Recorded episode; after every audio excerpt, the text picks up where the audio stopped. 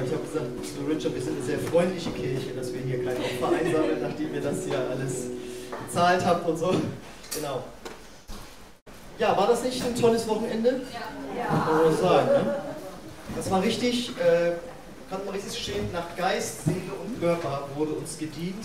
Durch die äh, Inputs von äh, Alex haben wir was für den Geist bekommen, für die Seele, äh, das Beisammensein, die Spiele auch, das war ja, hat ja sehr viel Spaß gemacht. Ja, und für den Körper, zumindest für einige, wurde auch was angeboten. Also wer hat dann so ein bisschen Sport getrieben oder sich bewegt am Wochenende? Mal höher. Okay, gut, für die anderen war es für den Körper die Erholung. Auf jeden Fall für jeden was dabei, finde ich. Das ist doch äh, total cool. Ja, und äh, wir haben hier den Vorteil, dass wir jetzt äh, noch den Rest der Predigtreihe hören, die wir ja vor ein paar Wochen begonnen haben mit dem Titel Warum du hier bist.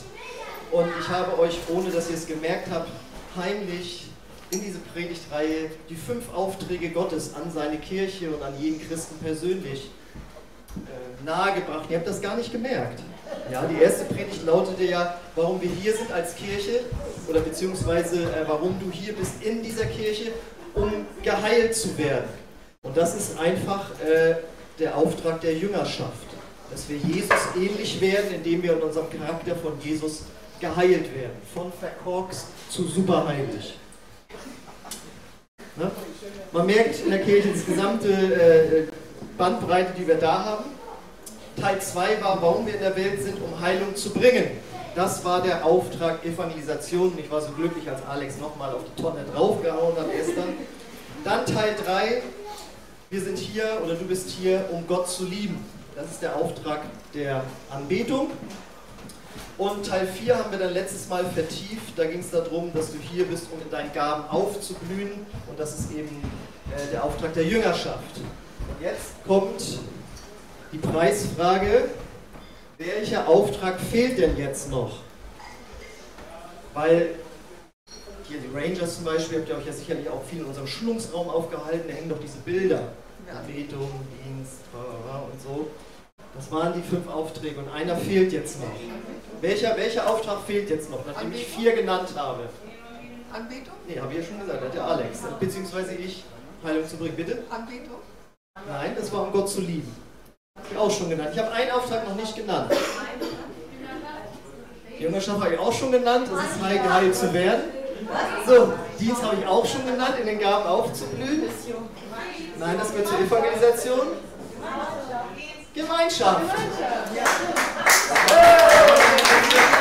Ja, es ist schön, dass ihr das ausgegeben habt. Nach 15 Jahren Predigt darüber bin ich natürlich ein bisschen betrübt. Nein, also man kann sich das ganz einfach merken, diese fünf Aufträge kannst du dir merken mit der Abkürzung JAGED.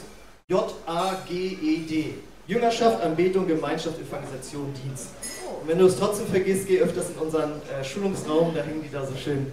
Aber ich merke, ich muss da über öfter regelmäßig drüber predigen. Also heute geht es im letzten Teil um den Auftrag der Gemeinschaft und deswegen trägt die Predigt den Titel Du bist hier, um Teil von Gottes Familie zu sein. Und das finden wir zum Beispiel in Epheser 2, Vers 19, da sagt Paulus, Deshalb seid ihr nicht länger Fremde und ohne Bürgerrecht, sondern ihr gehört zu den Gläubigen, zu Gottes Familie. Das ist jetzt hier für dich die wichtige Info. Denk mal drüber nach. Wenn ein Mensch stirbt, sagen wir mal, er weiß, er hat jetzt noch eine Stunde zu leben. Er liegt auf dem Totenbett und er weiß, jetzt geht es dem Ende entgegen. Was wird er dann sagen? Worum wird er dann bitten? Worum wird er dann verlangen? Wird er dann sagen, bringt mir nochmal meine Zeugnisse, die ich mir erarbeitet habe, ganze Schulabschlüsse, zeigt mir nochmal die Urkunden, die ich gewonnen habe, zeigt mir nochmal meine Kontoauszüge, wie viel ich erwirtschaftet habe. Nein, all das zählt dann nicht mehr, sondern er wird sagen, kommt her, meine Familie und meine Freunde. Wenn ein Mensch weiß, es geht aufs Letzte zu, dann weiß er auf einmal, das Wichtigste im Leben sind Menschen. Menschen, die dir nahestehen, die dich lieben, die du liebst. Und in der Regel ist das die Familie. Ja? Daran merken wir schon mal den Stellenwert, den Beziehungen und Familien in unserem Leben haben und auch eben bei Gott. Und warum ist das so? Weil Gott uns als Beziehungsmenschen geschaffen hat. Warum hat er das gemacht? Weil er selbst ein Beziehungswesen ist. Gott lebt von seit Ewigkeit zu Ewigkeit in einer Dreieinigkeit. Ja, es ist schwer für den Verstand zu verstehen. Da haben sich in den ersten Jahrhunderten die Christen die Köpfe drüber eingeschlagen, wie das zu verstehen ist.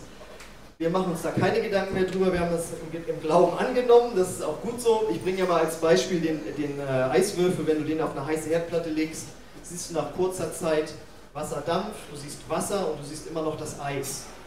Drei sogenannte Aggregatzustände, aber alle drei Sachen sind H2O. Und so ist Gott ein Gott, aber er zeigt sich in drei Erscheinungsweisen, Vater, Sohn, Heiliger Geist. Und die leben seit Ewigkeit in einer Dreier-WG und es hat ihm gut gefallen, aber das Krasse ist, Gott hat gesagt, ich wünsche mir jetzt noch eine Familie, die darüber hinausgeht.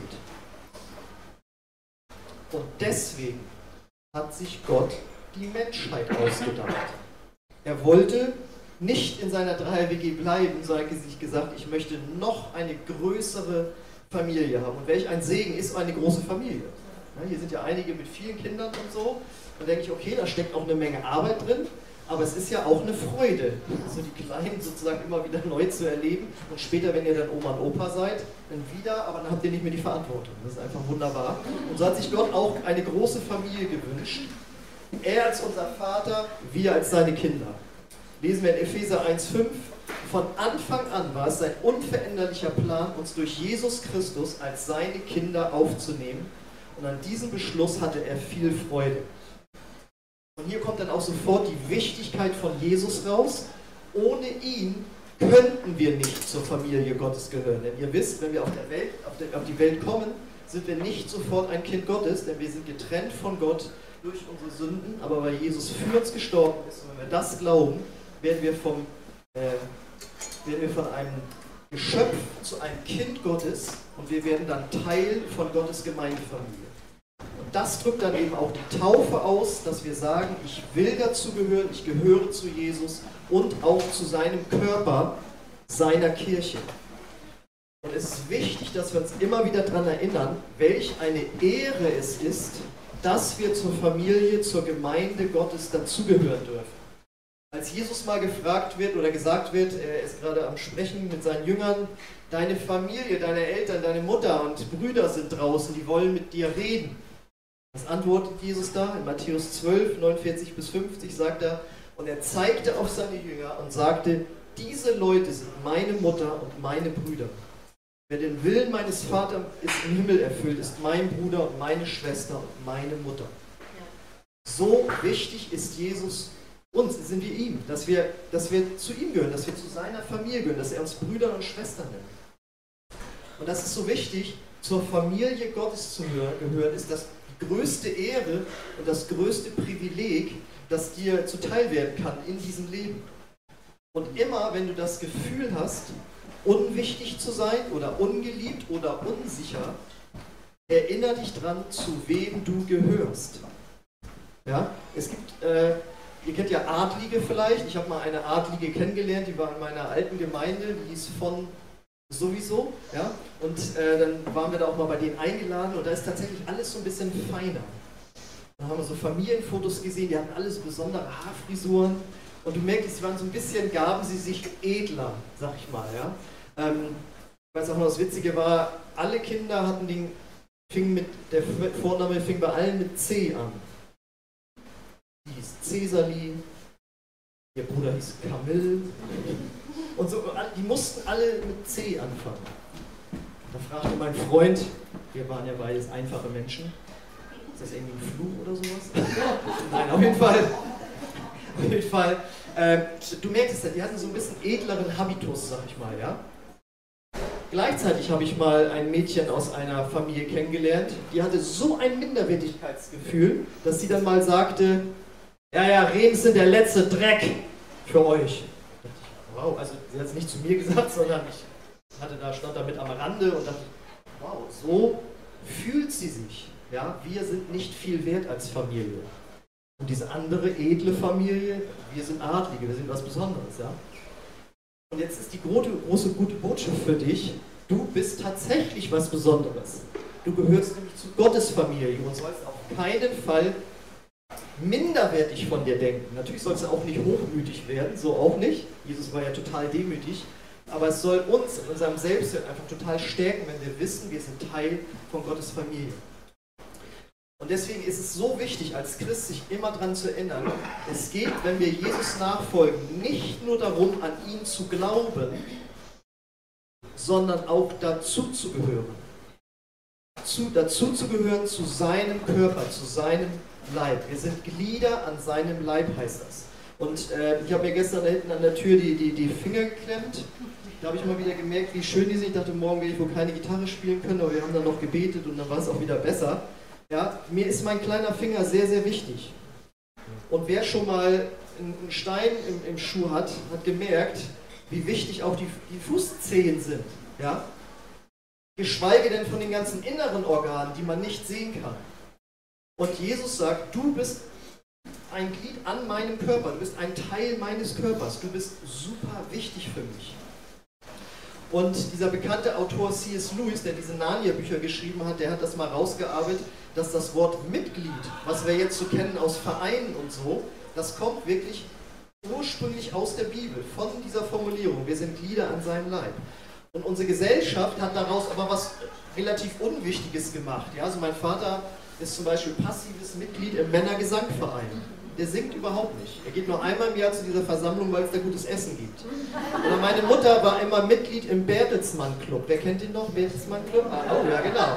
Ja, da kriegst du dann einmal im Monat ein Buch zugeschickt oder billiger und so weiter. Ja, aber das ist nicht das Gleiche, was Gott darunter versteht, wenn wir Mitglied seiner Kirche, seiner Gemeinde, wenn wir Glied an seinem Leib sind, sondern da sind wir ein ganz wichtiges Organ, wenn du so willst. Wir sind lebendig.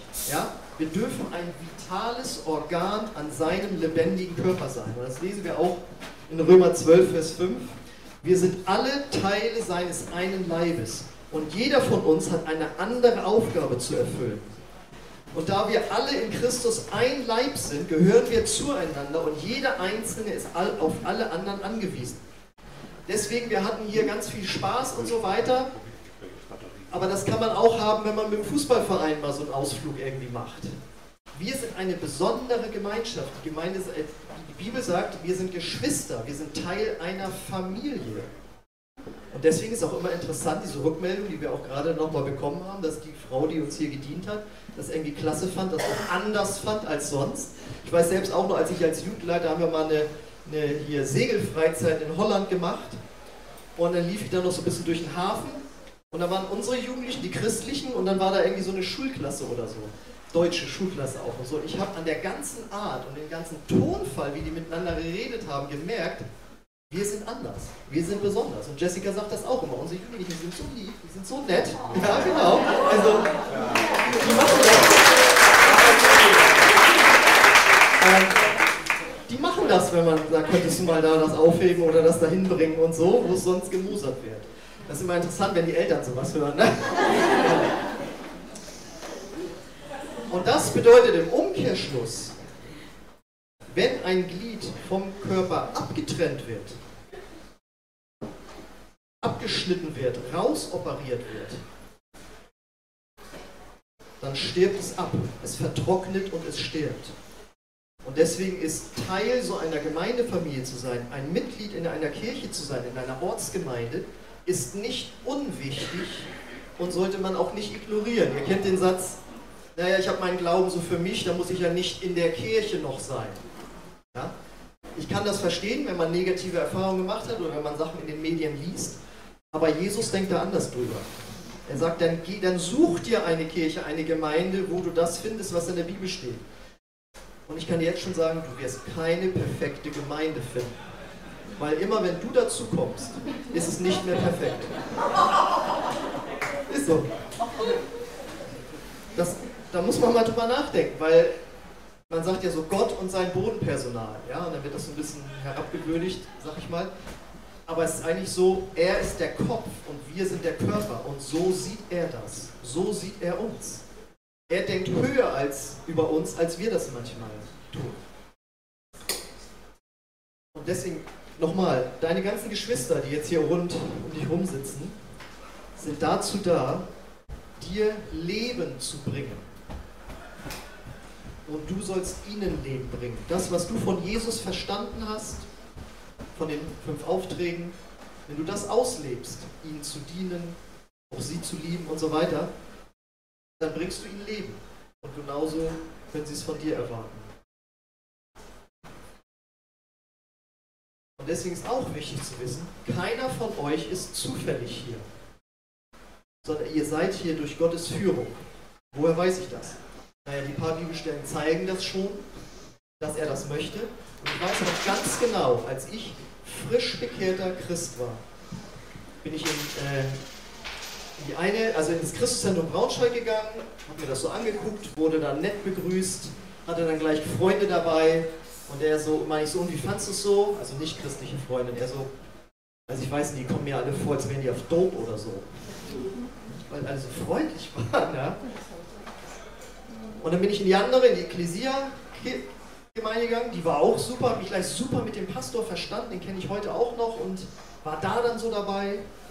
Dann bin ich in der nächsten Woche wieder in die andere Kirche gegangen, dann wieder in die. Und es gibt Christen, die sind 30 Jahre, die machen das immer so. Sind mal da, sind mal da, mal da. Aber bei mir hat Gott nach ein paar Wochen gesagt, ich weiß noch genau, ich trat über die Schwelle des Gottesdienstraums von Christus Zentrum Braunschweig und in dem Moment spricht der Heilige Geist zu mir. Und das hier ist deine Kirche und hier bleibst du. Niemand hat darüber gepredigt, ich habe kein Buch darüber gelesen, sondern es war ein direktes Reden des Heiligen Geistes. Und ich behaupte, dass Gott das zu jedem redet. Das hier ist deine Kirche oder eben die andere, ja, aber geh irgendwo rein, werde verbindlich, werde ein Glied am Leib, bring das Leben rein, das Gott dir gegeben hat, empfang das von den anderen und hilf, dass es eine gesunde und heilige Gemeinde äh, wird und bleibt. Und das Schöne ist, wenn man dann verbindlich geworden ist, dann fängt Gottes Heilungsprogramm eben an. Ne? Wir sind ja hier, um von Gott geheilt zu werden, haben wir ja gehört im ersten Teil, weil wir alle sind durch den Sündenfall, leben wir in so einer leichten bis starken Selbstbezogenheit. Es geht um uns. Und jetzt sagt Gott, jetzt möchte ich dir was beibringen. Ich möchte jetzt beibringen, was das Wort einander bedeutet. Und dann fängt er an und bringt dir bei, was es bedeutet, einander anzunehmen. Römer 15, 7. Deshalb nehmt einander auf, wie auch der Christus euch aufgenommen hat, zu Gottes Herrlichkeit. Wir sollen einander annehmen und aufnehmen. Ja? Und das ist manchmal eine Herausforderung. Vielleicht hast du das sogar hier auf dieser Freizeit gemerkt. Gedacht so, uiuiui, der oder die ist aber ein bisschen schwierig.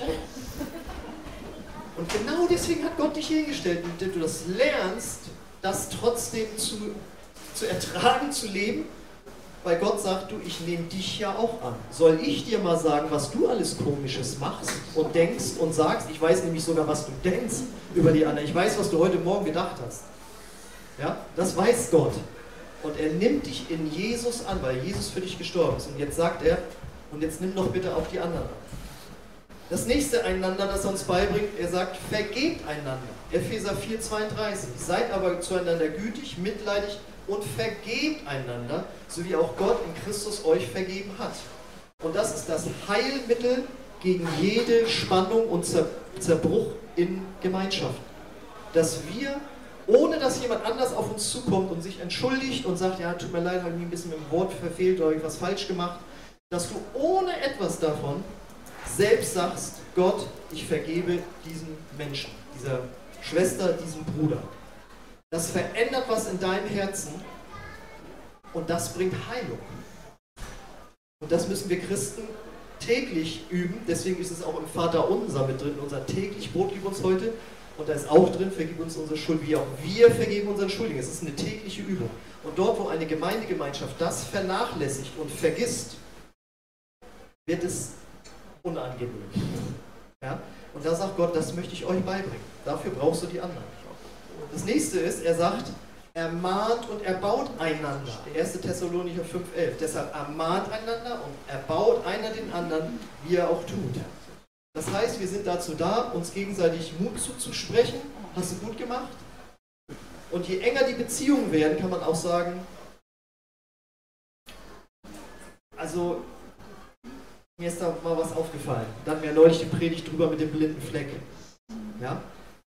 Und Gott möchte, dass die Beziehungen so eng werden, dass wir uns auch auf sowas ansprechen lassen.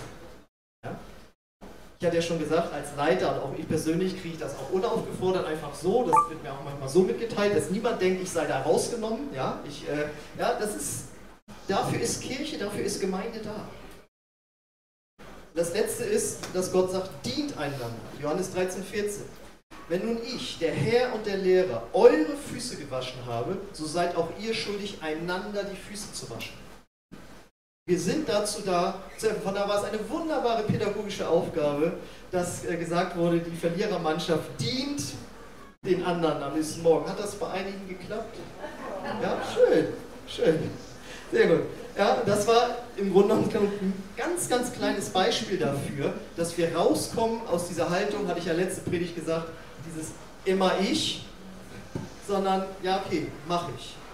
Und das, das will der Mensch nicht. Der Mensch möchte, dass ihm gedient wird. Aber Gott will uns beibringen, dass wir einander dienen. Und versteht ihr das? All das, was ich jetzt aufgezählt habe, kann man nicht leben, wenn man sagt, und ich lebe meinen Glauben für mich alleine zu Hause. Ich und Jesus, das ist das Entscheidende. Das ist die Grundlage, das ist der Auftrag Anbetung. Und bei dem fängt alles an. Aber dann will Gott, dass wir Teil einer Gemeindefamilie werden, damit wir das alles lernen.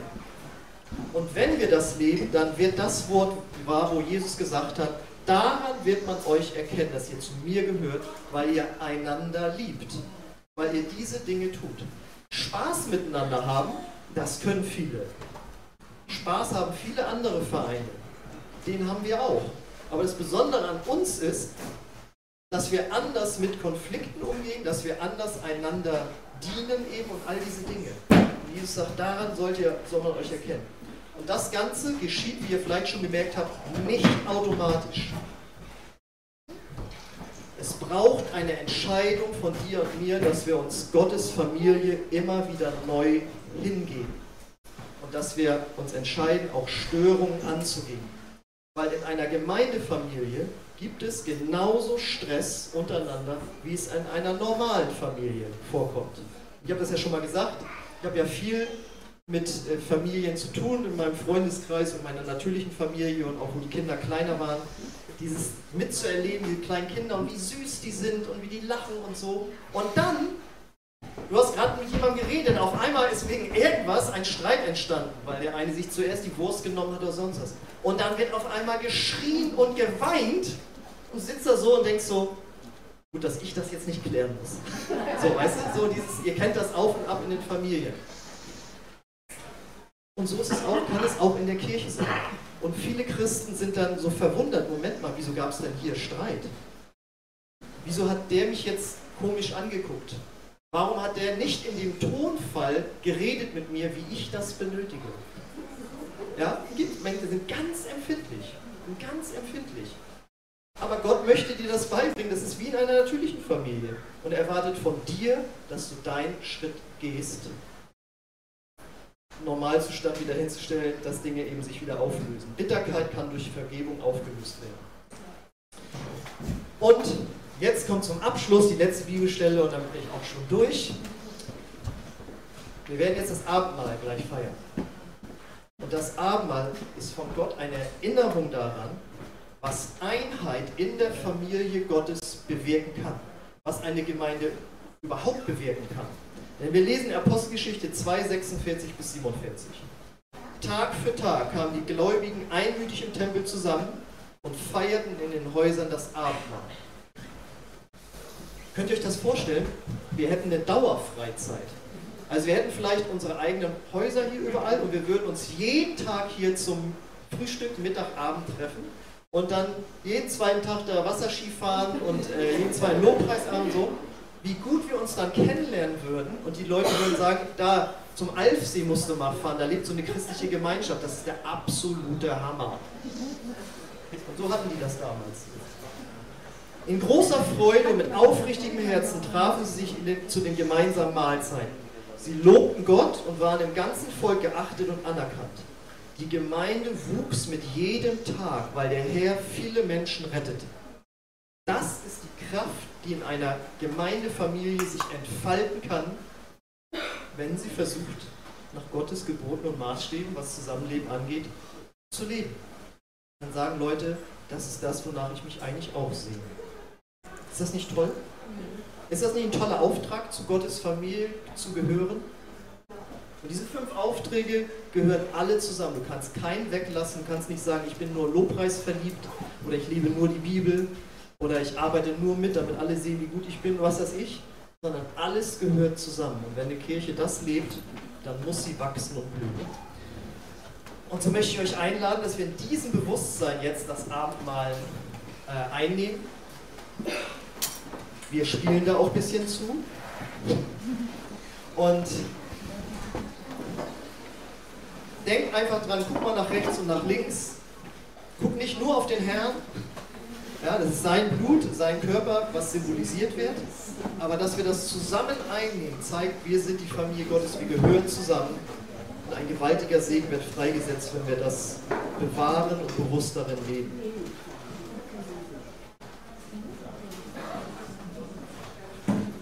Ich lese nochmal die Einsetzungs- oder Einsetzungsworte vor. Da heißt es in Matthäus 26, während sie aßen, nahm Jesus ein Leibbrot, dankte und bat Gott um seinen Segen. Dann brach er ihn in Stücke und gab sie den Jüngern mit den Worten, nehmt und esst, denn das ist mein Leib. Dann nahm er einen Becher mit Wein und dankte Gott dafür. Er gab ihn seinen Jüngern und sagte, jeder von euch soll davon trinken, denn das ist mein Blut, das den Bund zwischen Gott und den Menschen besiegelt. Es wird vergossen, um die Sünden vieler Menschen zu vergeben. Merkt euch meine Worte. Ich werde kein Wein mehr Reich meines Vaters trinken werde. Dann sangen sie ein Loblied und gingen hinaus auf den Ölberg. Das Loblied singen wir gleich, aber jetzt wollen wir erstmal diese Zeit genießen mit Gott, aber auch mit den Geschwistern. Und dafür möchte ich beten. Jesus, wir danken dir dafür, dass du uns als Gemeindefamilie zusammengestellt hast. Wir danken dir, Vater, dass du Jesus gegeben hast. Ich danke dir, Herr, dass du Jesus gegeben hast Vergebung unserer Schuld, die es möglich macht, dass wir Kinder Gottes werden.